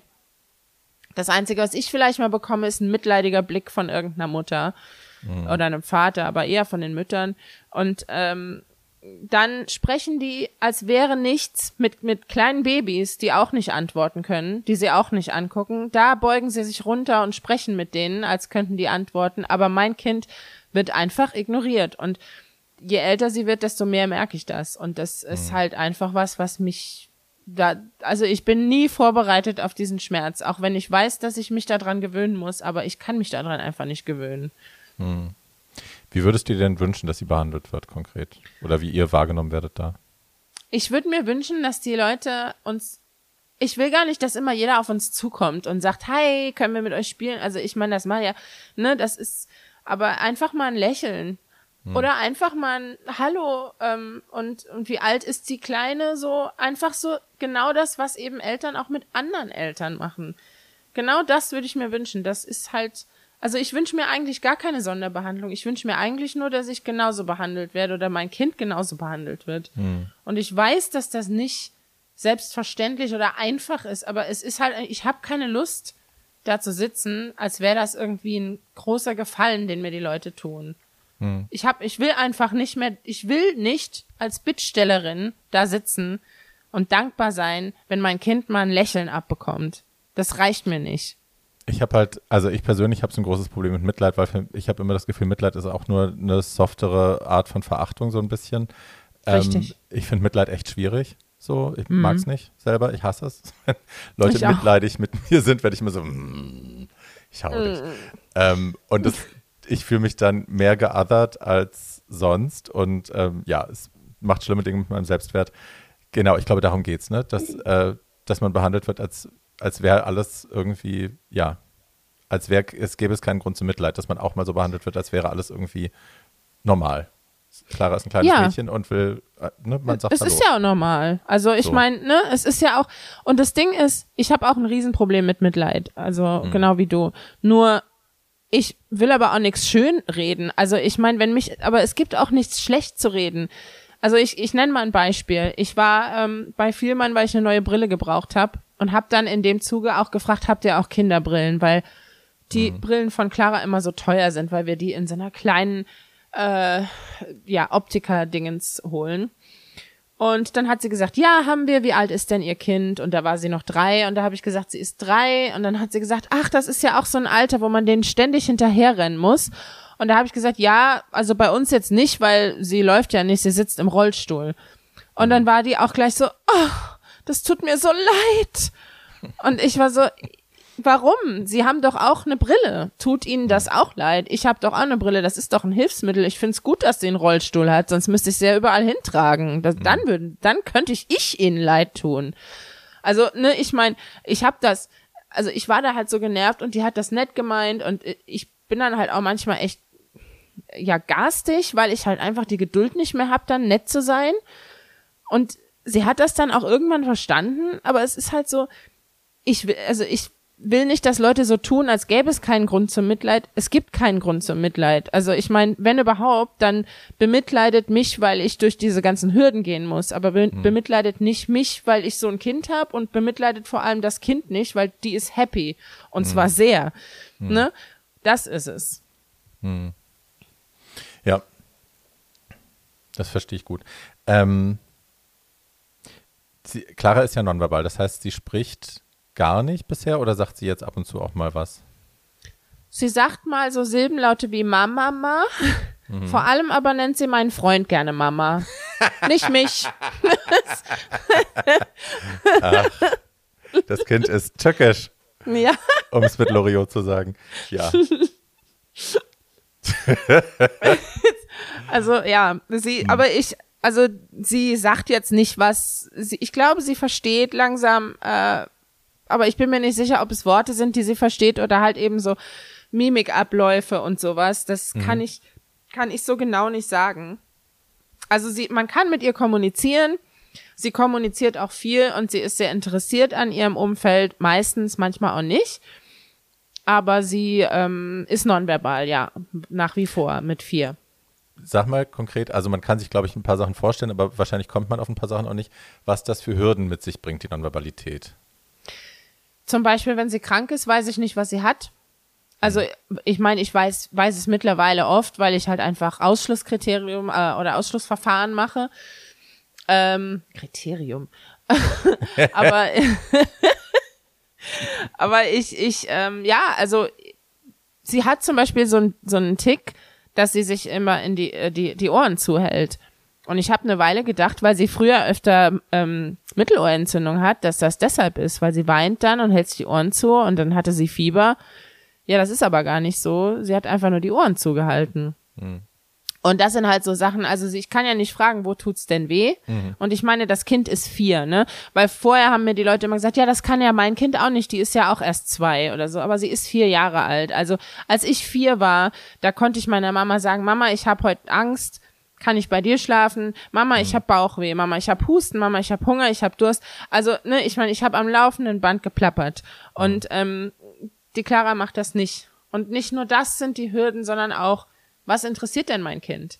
Ähm, mhm. kann ich ihr was zeigen? Sie zeigt ja auch auf nichts. Also das sind alles so Sachen, die ja, also da, wo, wo ich eben auch drum getrauert habe, wie wir eben drüber gesprochen haben. Mhm. Das sind so, ich habe mir vorgestellt, was ich mal für eine Mama bin und mhm. wie ich meinem Kind die Welt erkläre. Und ach, schau mal, da sind Kastanien, die hat deine Mama früher auch im Wald gesammelt und ne, und das sind Ahornblätter und was weiß ich noch. Und das ist halt alles einfach, nee, äh, das, das funktioniert mit Clara nicht. Ich kann mit ihr auch kein Bild malen. Mhm. Oder, ne, oder ich Fernsehen anmachen, klar, kann ich, aber ist jetzt auch nicht so, dass die findet manche Sachen ganz cool, aber die hat jetzt auch keine Lieblingssendung oder, also, da ist so viel.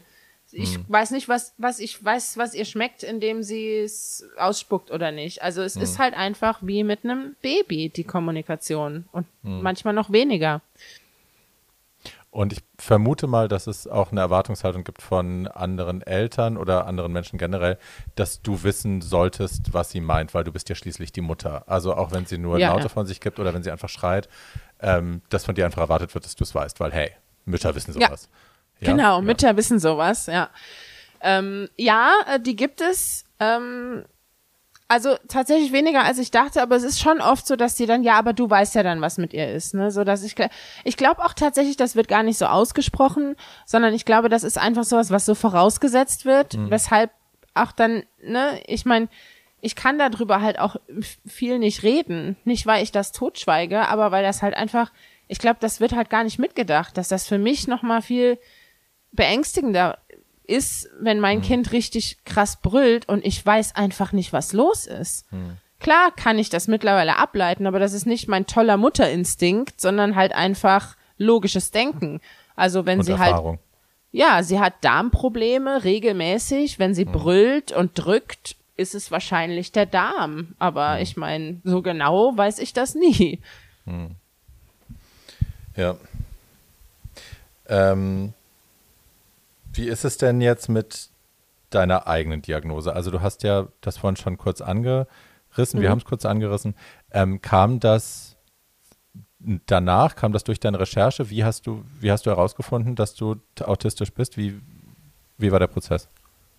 Also ich erzähle erstmal von der ADHS-Sache. Ähm, okay. Oder nee, weißt du was, ich fange anders an.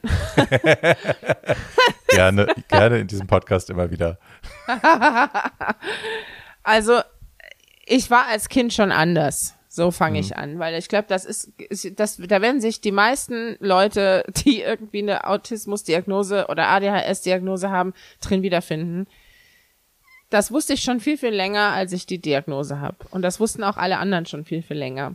Autismus tatsächlich nicht so denn ich bin eine richtige Labertasche und ich wirke extravertiert und äh, das bin ich auch und ähm, ich kann sehr gut masken und ich wirke super selbstbewusst und was weiß ich noch alles. Äh, ich kann gut Augenkontakt faken. Also lauter so Zeug, das kam erst später, äh, allein auch durch die ganzen Klischees, aber es war früh schon klar, dass mit mir irgendwas anders ist. Äh, das war schon im Kindergarten so, ich konnte sehr früh lesen, ich konnte sehr früh sprechen. Mhm. Ähm, ich konnte sehr früh Nein sagen. ähm, ich war sehr aufmüpfig und äh, aber auch, ne, also ich glaube, da war halt ich sehr vergesslich, verpeilt äh, und dann aber wieder obsessiv mit meinen Themen und hab nicht aufgehört zu diskutieren, hab meine Mutter in den Wahnsinn getrieben. Mhm. Also echt, ähm, das war eigentlich schon lange klar. Ich wurde dann als Kind auch getestet, dann wurde aber nur ein IQ-Test gemacht und ich bin hochbegabt und deshalb, das wurde dann irgendwie alles damit so erklärt. Ähm, was aber dann für mich richtig schlimm war, denn ich habe ja, äh, also ich habe jetzt stand jetzt einen Hauptschulabschluss, ich habe kein, ich habe nie Abitur gemacht, ich habe nie studiert, ich ähm, all mein Wissen, was ich habe, habe ich mir selber angeeignet, weil es mich interessiert hat und nicht, weil ich das in der Schule gelernt habe. Und ähm, dann aber im krassen Kontrast dazu habe ich eine Dyskalkulie, also ich kann auch wirklich nicht rechnen, wirklich gar nicht. Also ich meine, klar kann ich ein bisschen rechnen, so. Äh, ich habe ja auch in Bars gearbeitet, aber ich kann jetzt, also ne, kannst du halt vergessen, ich habe kein räumliches Sehen und ähm, ich bin halt wahnsinnig vergesslich. Und wenn mich was nicht interessiert, dann ist das auch nicht irgendwie Rebellion oder so, dann kann ich das nicht lernen. Also es geht nicht. Es ist, als würde dann irgendwie jemand vor mir stehen und Klingonisch sprechen und ich weiß halt, und ich versuche die ganze Zeit, jetzt hörst du aber auch mal wirklich zu und es geht halt nicht. Hm. Und ähm, ich habe das nie verstanden, weil ich dachte so, wenn ich hochbegabt bin, wenn ich so intelligent bin, wie alle sagen, wieso verstehe ich das denn dann nicht? Wieso hm. verstehe ich klare Anweisungen nicht äh, und, und fange an zu heulen, weil ich nicht weiß, was gerade von mir gewollt ist, ne? Äh, oder wieso verpeile ich so viel? Hm. Und das hat sich dann aber, naja, über meine Jugend war es dann halt auch irgendwie egal. Und dann habe ich halt gedacht, ja, ist halt eh alles scheiße, ähm, Punkrock, keine Ahnung. so, äh, Autorität, naja, was weiß ich, was wollt ihr alle von mir? Und ähm, habe dann aber doch, doch schon immer den Verdacht ADHS gehabt, weil ich darüber ein bisschen was gelesen hatte und das alles gepasst hat, auch mit der Emotionalität und so. Und alles und Reiz, Offenheit und so, ne? Und ja, da, äh, als ich nach Saarbrücken gezogen bin, habe ich gedacht, komm, wenn jetzt dein Kind schon in der Diagnostik ist und du sowieso in der Uniklinik bist, dann holst du dir jetzt einfach auch deine Diagnose, die schon so lange aussteht, weil hm.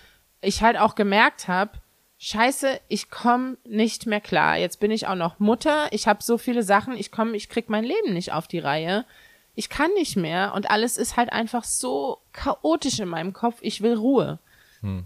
Und deshalb habe ich mir die Diagnose dann geholt, sag ich mal. Das klingt so, als ginge das so schnell, aber das war, also ich musste da auch noch mal ein Jahr warten, bis ich den Termin bekommen habe.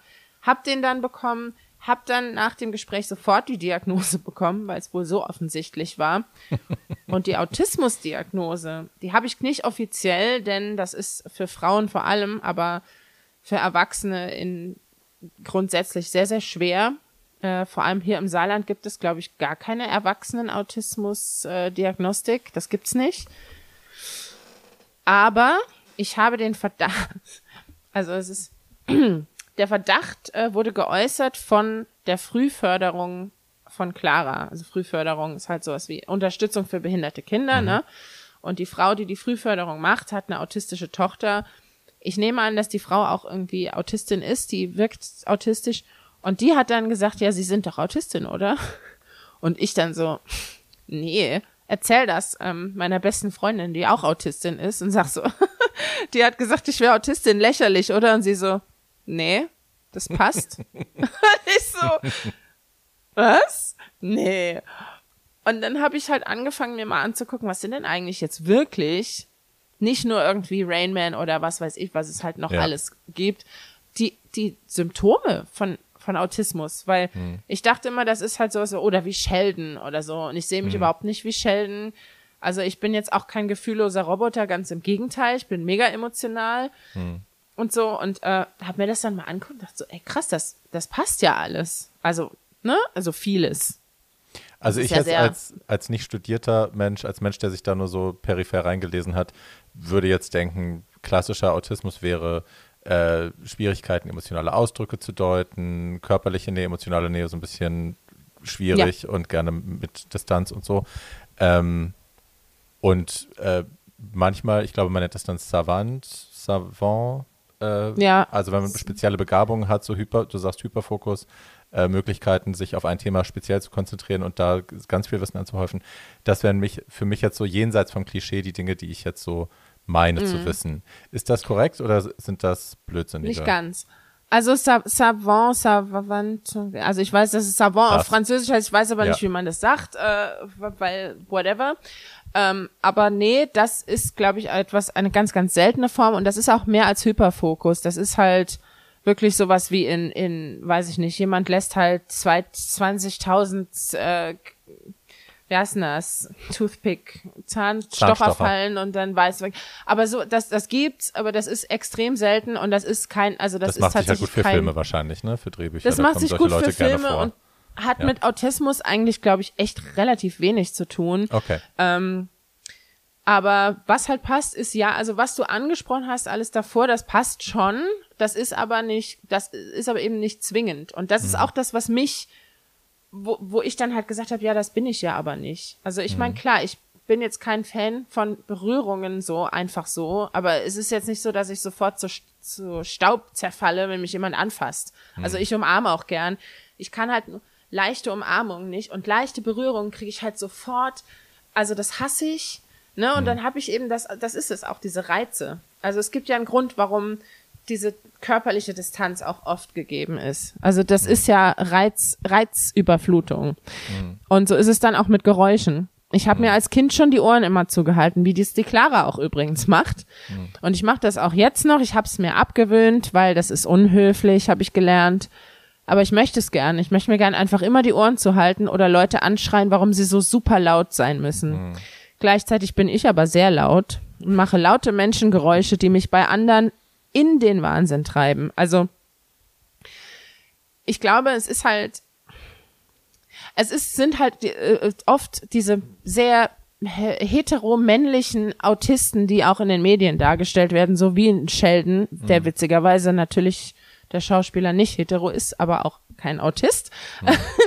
aber da, der wird ja so super het, äh, ja, männlich autistisch dargestellt, also wie es nur geht.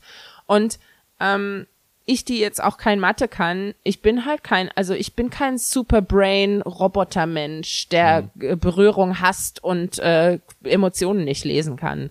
Das ist Quatsch. So, mhm. also ich habe mir aber meine Gesichtsausdrücke, die ich habe, alle nachgeahmt im Fernsehen und von anderen Menschen, mhm. weil deshalb sind die auch oft sehr extrem. Also ich habe ne oder ich habe auch meine Stimmlage äh, dem angepasst und ich habe halt viel geschauspielert und viel mhm. viel nachgemacht. Das nennt sich Masking mhm. und das ist der Grund, warum das vielleicht für viele Leute nicht immer gleich sichtbar ist, wer autistisch ist und wer nicht, weil mhm. wer gut masken kann, der kann das gut verstecken, aber das ist wahnsinnig anstrengend. Mhm. Ich glaube, also es ist ja mittlerweile auch ein bisschen in Mode gekommen, zu sagen, man ist auf dem Spektrum, anstatt zu sagen, man ist autistisch. Und ich glaube, Grund dafür ist eben auch, dass es eben nicht eine schwarz-weiß äh, Ja- oder Nein-Geschichte gibt. Ja, du bist Autist, wenn du das und das bist und nein, du bist es nicht, wenn du diese drei Sachen nicht bist, sondern Autismus ja. ist für jeden Menschen dann unterschiedlich, eben ein Spektrum. Ähm, bei dem Stichwort, ich habe gestern mal in Love on the Spectrum reingeschaut, diese, ich glaube, Netflix-Serie, wo es um äh, datende Autisten geht. Hast du mhm. die gesehen? Ja, die erste Staffel, die zweite noch nicht. Was hältst du davon? Also, ich weiß, dass das viele nicht gut finden. Ich fand es jetzt aber tatsächlich, also ich meine, ich verstehe die Kritik und, und teile die auch teils. Die Kritik ist, dass es voyeuristisch ist eigentlich, ne? Ja, aber auf der anderen Seite halt auch nicht, weil wieso, also ich meine, das sind alles erwachsene Menschen, die mhm. sind nicht, ne, also ich meine auch, wenn sie, wenn sie skurril oder schrullig oder was auch immer wirken, die haben ja dem zugestimmt und die sind auch durchaus in der Lage, auch wenn das, und das fand ich dann halt eben immer ein bisschen schwierig, so, wieso, mhm. wieso ist es voyeuristisch, also wieso können denn diese Menschen nicht selber entscheiden, ob das für sie voyeuristisch ist und, und mhm. ob nicht? Also die sind alle erwachsen. Alle. Erwachsenen, die daten sich. Also die haben Sex. So. Ja. Wieso können die das nicht entscheiden? Das, ne? Ähm, die sind, das sind keine Pflegefälle. Das sind keine geistig so behinderten Menschen, die keine eigenen Entscheidungen treffen können. Und äh, für die das äh, dann die da irgendwie ausgenutzt werden. Also ja. das glaubt, ne? Und das ist halt so ein bisschen, ich verstehe die Kritik, ähm, ich teile Teile der Kritik, aber ich finde halt, das einfach voyeuristisch zu nennen, so ohne irgendwie das mal zu beleuchten, warum findet man das jetzt voyeuristisch? Warum kann ich, warum spreche ich das den Leuten ab, dass sie das selber entscheiden? Finde ich schwierig. Ich fand Zumal die erste das ja auch Staffel, Parameter sind, die man durchaus mal bei deutschen Dating-Formaten äh, anlegen könnte, ne? Also Schwiegertochter ja. und so, ob da wirklich alle komplett mündig sind, die diese Entscheidung genau. treffen und sich bewusst sind, wie sie da vorgeführt werden.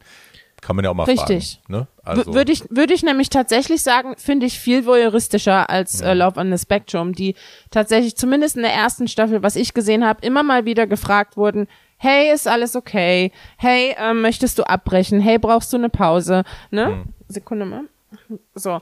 Und ähm, das weiß ich jetzt nicht, ob das da bei Schwiegertochter gesucht so gemacht wird. Glaube ich eher Und nicht. nee, ich nämlich auch nicht. Und ich finde halt schon, dass da, also ich fand die erste Staffel tatsächlich sehr, sehr herzerwärmend. Also ich Ähm, finde Ruth und ihren Boyfriend, ich habe jetzt gestern nur zwei Folgen geschaut oder drei, äh, Ruth und ihren rothaarigen Boyfriend, ich habe so gelacht mit den beiden, weil die miteinander, auch, die haben ja wirklich so viel Spaß miteinander, die nehmen sich gegenseitig so auf die Schippe. Ähm, die sind saulustig so und offensichtlich äh, very much in love und auch irgendwie ne, wissen sie ganz genau, was wir da machen und das, auch, dass sie das vor der Kamera machen. Ähm, Ja. Ja, die habe ich sehr genossen, die beiden. Ja. Also ich bin Olivia-Fan äh, und zwar habe ich Olivia am Anfang gehasst und Welche ich habe da auch mit, Die mit dem die ist von der ersten Staffel, ähm, ich weiß nicht, ich glaube, du guckst die zweite Staffel. Nee, also das erste. ist jetzt, die, ja? Ja. Ich, also Olivia ist, glaube ich, noch nicht, wenn du das, nee, hast du, glaube ich, noch nicht gesehen. Das Okay. äh, müsste noch kommen. Die hat so eine Brille, das ist so ein dünnes Mädchen, die ist auch sehr hibbelig.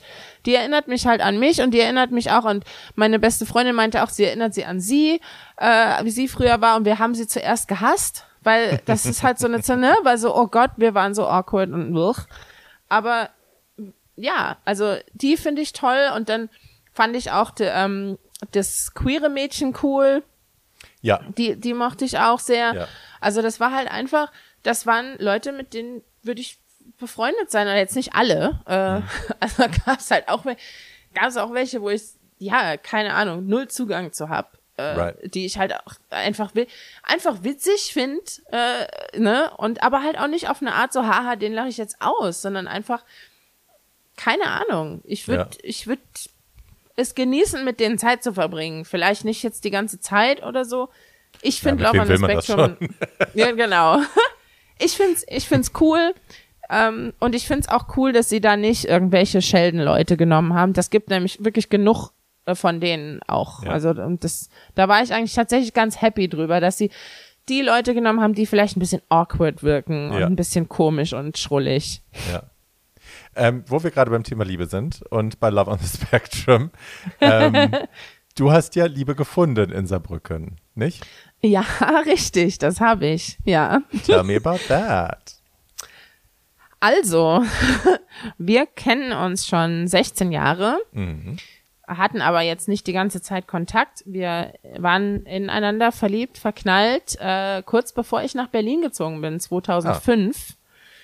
Allerdings hat das dann nicht geklappt, weil wir hatten, also ich glaube, wenn etwas ähm, eine unwissende Autistin beschreibt, also jemand, der nicht weiß, dass sie auf dem Spektrum ist, dann, dann vielleicht unser erstes Date, was wir jemals hatten vor 16 Jahren. Ähm, wir sind dann also zusammen, wir haben irgendwie sind zusammen in eine Bar gegangen und ähm, dort habe ich seine Tasche genommen und den ganzen Inhalt ausgeräumt und angeordnet und dann wieder eingeräumt. Und ich glaube, er hat halt gesagt, so ich ich war noch das war das schlimmste Date meines Lebens, ich wusste überhaupt nicht, was los ist. Dann hat er bei mir übernachtet, da ist aber nix gelaufen, weil meine Mitbewohner waren halt auch so laut und dann habe ich wütend einen Schuh an die Tür geschmissen und der dachte einfach nur, oh Gott, wo bin ich hier gelandet? ähm, um Himmels Willen, ist dann irgendwie fast ohne zu schlafen auf den Geburtstag seiner Mutter. Äh, paar Wochen später kam er mit einer Freundin von mir zusammen. Mein Herz war gebrochen. ähm, aber ich war dann halt auch so, ja, okay, tschüss, ne? Also ich tue jetzt so, als wäre mir das egal. Bin dann äh, nach Berlin gezogen, hab ab und zu mal noch von ihm gehört, aber nicht so viel. Treff ihn dann irgendwie 2013 im Karstadt in Saarbrücken, sagt er zu mir, du hast, du hast aber zugenommen. Das habe ich noch nie gehört. oh, ein schöner Satz. Hört man Ey, gern. ey, es war einfach so, und ich meine, es ist halt so witzig, weil äh, ich mir jetzt im Nachhinein so denke, man, der ist auch nicht, der ist auch irgendwie neurodivers. Ich bin mir nicht sicher.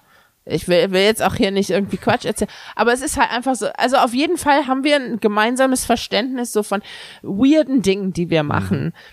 Wir haben uns dann jetzt vor einem Jahr, vor fast genau einem Jahr, äh, wiedergefunden.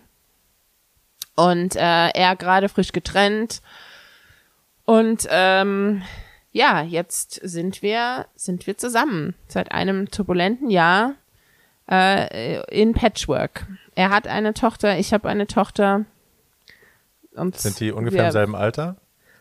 Sie- Ja, sie ist zwei und Clara ist vier, Okay. also nicht wirklich, aber Okay. die, ja, also ich habe sie jetzt auch erst kennengelernt vor ein paar Monaten und ich finde sie großartig und sie mich und sie nennt mich auch immer Smini. Das ist total toll und ähm, ja, wir versuchen jetzt halt irgendwie so unser Leben zu meistern mit zwei Wohnungen und zwei, äh, ja, zwei alles. Ist viel Jongliererei, nehme ich an. Wie ist, Ja, äh, ist es. Wie ist die Tochter mit Clara? Also ganz toll. Ich meine, sie hat sie noch nicht so oft gesehen, weil Clara ja alle zwei Wochen bei meiner Mama ist und ähm, wir dann äh, meistens bin ich dann bei ihm äh, auf dem Dorf, wenn die Clara nicht da ist. Aber sie hat sie schon öfter gesehen und fragt auch immer nach ihr und durfte auch schon mal in ihrem Rollstuhl sitzen und das ist schon sehr süß, ja. Cute. Schön. Ähm, ich stelle dir jetzt eine Frage und ich hoffe, ich, das ist keine Frage, die du scheiße findest. Weiß ich nicht. I know. Famous last words. Hm, ich, ja, äh, here I go. Okay, ich, fang- ich komme einfach rein. Ähm, Ja. Bist du überrascht davon? Bist du überrascht von dir, wie gut du das alles schaffst? Und ich finde die Frage nicht scheiße, ähm, aber weiß ich nicht, weil ich immer, also wenn ich jetzt ja, ich würde jetzt ja sagen und dann, na, nachdem ich ja gesagt habe, würde ich denken, so was bist du für eine, für eine arrogante Kuh, du schaffst das doch überhaupt gar nicht gut. Also von daher so, weiß ich nicht. Ja und äh, nein. nein, weil ich nicht weiß, ob ich es wirklich so gut schaffe. So. Ich, also für ja, ich weiß jetzt auch nicht so viel, aber für mich sieht es von außen so aus, als würdest du das schon ganz schön toll hinkriegen. Du hast ein sehr glückliches Kind, wie du selber sagst. Ähm, ne? Ihr Das kriegt das stimmt. irgendwie gewuppt. Ich glaube, deine Mutter ist sehr involviert und hilft viel. Und Auf jeden Fall. Ja, ihr scheint das irgendwie ganz gut hinzukriegen und das ist doch großartig, finde ich. Ja, schon. Es ist irgendwie kriegen wir es hin und irgendwie habe ich ja auch ein ganz cooles Leben und äh, bin im Großen und Ganzen äh, glücklich, wenn man das so sagen kann. Ich weiß immer nicht, was Glück bedeutet. Das ist ja eigentlich nur ein Moment, aber ja, Ja, aber das, irgendwie schon. Das zu realisieren hat bei mir auch Jahre, Jahrzehnte gedauert. Ich habe jahrzehntelang gedacht, Glück ist ein Dauerzustand und wenn ich den Mhm. nicht erreiche, dann ist was mit mir falsch und ich muss es irgendwie anders machen. Bis ich dann irgendwann Ja. realisiert habe, nee, Ja, genau, nee, das, ist das ganz geht gar kurzer nicht. Moment. Ja. Und ja, kannst du, kannst du fühlen, ist dann da und dann ist es aber auch wieder weg und wenn es weg ist, ist es auch völlig in Ordnung. Ähm, Genau. Ja, Glück ist nichts, was man festhalten kann und was so von Dauer immer ist. Ich bin jetzt zehn Nee. Jahre glücklich. No, Genau. so läuft's nicht. Gibt es irgendwelche Sachen, die du noch pluggen willst? Gibt es äh, Seiten, auf die du hinweisen willst, Organisationen, ähm, Projekte, die bei dir anstehen, Blogs, die man lesen soll? Irgendwas, womit die Leute dich unterstützen können? Schieß los. Also ähm, geht auf Kaiserinnenreich-Blog äh, und äh, lest euch ähm, unsere Geschichten durch und die von anderen Eltern. Ähm, denn das ist wichtig und geht da nicht nur drauf, wenn ihr Eltern seid. Und vor allem, was, was mir ganz wichtig ist, das ist keine Organisation, sondern es ist so ein Appell an, äh, weil ich glaube, dass deinen Podcast viele ähm, kinderlose Menschen hören. Kinder gehen uns alle an und ich meine damit nicht irgendwie, wir müssen uns alle an den Händen halten und alle Kinder lieben. Ähm, ich, auch ich bin tatsächlich jetzt nicht irgendwie eine riesen super Kinderfan. Also ich meine, so im, Ja, im ja. Sinne von, ich habe Bock mit denen immer abzuhängen. Ja. Aber ähm, darum geht's auch gar nicht. Ihr könnt auch Kinder nervig finden und keinen Bock auf die haben, aber im Großen und Ganzen gehen die uns alle was an. Denn wir waren alle mal Kinder und ich finde, es ist halt einfach ganz, ganz wichtig, dass wir das nicht vergessen. Und vor allem ähm, die Belange von Eltern gehen auch uns alle was an. Wir als Gesellschaft müssen ja auch füreinander da sein. Und das meine ich auch absolut nicht auf eine Hippie-Art und Weise. Äh, Kriege ich nämlich gerade. Aber, ne, man, vergesst das nicht, ey. also das ist nicht nur, es gibt nicht nur Eltern, Elternthemen, Kinderthemen oder Behindertenthemen. Äh, denn Inklusion bedeutet halt eben, dass uns das alle was angeht. Und ja, wie gesagt, geht auf Kaiserinnenreich-Blog. Ansonsten fällt mir gerade nix, nix ein. Äh, guckt euch mein Insta an, lest meine Beiträge und schreibt mir vielleicht auch mal. Das, Ich packe Ja. das alles in die Show Notes. Ich packe auch äh, deinen Insta-Account natürlich da rein. Ähm, und du hast auch einen PayPal-Account, wo man dir Kohle schicken kann. Ne? Wenn sich jemand hier inspiriert fühlt und euch unterstützen will, könnte er das tun. habe ich. Genau. Ja, das Den ist packen wir auch in die Show Notes. Ja, Ganz oben hin. ja. gerne, Du. gerne. ne? Wenn jemand was rumliegen Ja. hat, dann gerne der Jasmin schicken. Ähm, so, Aber auch bitte für meine Arbeit. Also nicht irgendwie einfach so, weil so von wegen, ich brauche jetzt eine Spende. Ähm, das habe ich nämlich auch schon mal in einem Video klar machen wollen. Ich mache Arbeit und die mache ich äh, größtenteils umsonst, äh, wenn ich nicht gerade eine Kooperation mache. Ist jetzt auch nicht so oft. Und wenn ihr meine Texte geil findet und äh, findet, dass ich einen wichtigen Beitrag leiste, dann schickt mir gerne Kohle. Aber nicht als Spende, sondern halt als Obolus für meine Arbeit. okay. Gut. Ja. Genau, so machen wir das. Ähm, ihr Lieben da draußen, wenn ihr, ähm, ne, wenn ihr mich unterstützen wollt, dann könnt ihr mir gerne auf Spotify folgen. Das äh, macht wohl äh, sehr viel, das bringt mich nach vorne, wie man so sagt. Ähm, nach wie vor sind 5-Sterne-Bewertungen auf Apple Podcast gerne gesehen mit einem netten Kommentar. Und äh, ansonsten, wenn ihr Anregungen habt, tragisch aber geil Podcast at gmail.com ist die E-Mail-Adresse. Äh, Freue ich mich auch. Ne? Und ansonsten hören wir uns in zwei Wochen wieder. Ich danke dir, Jasmin. Sehr gerne. Das war toll. Tschüss. Tschüss.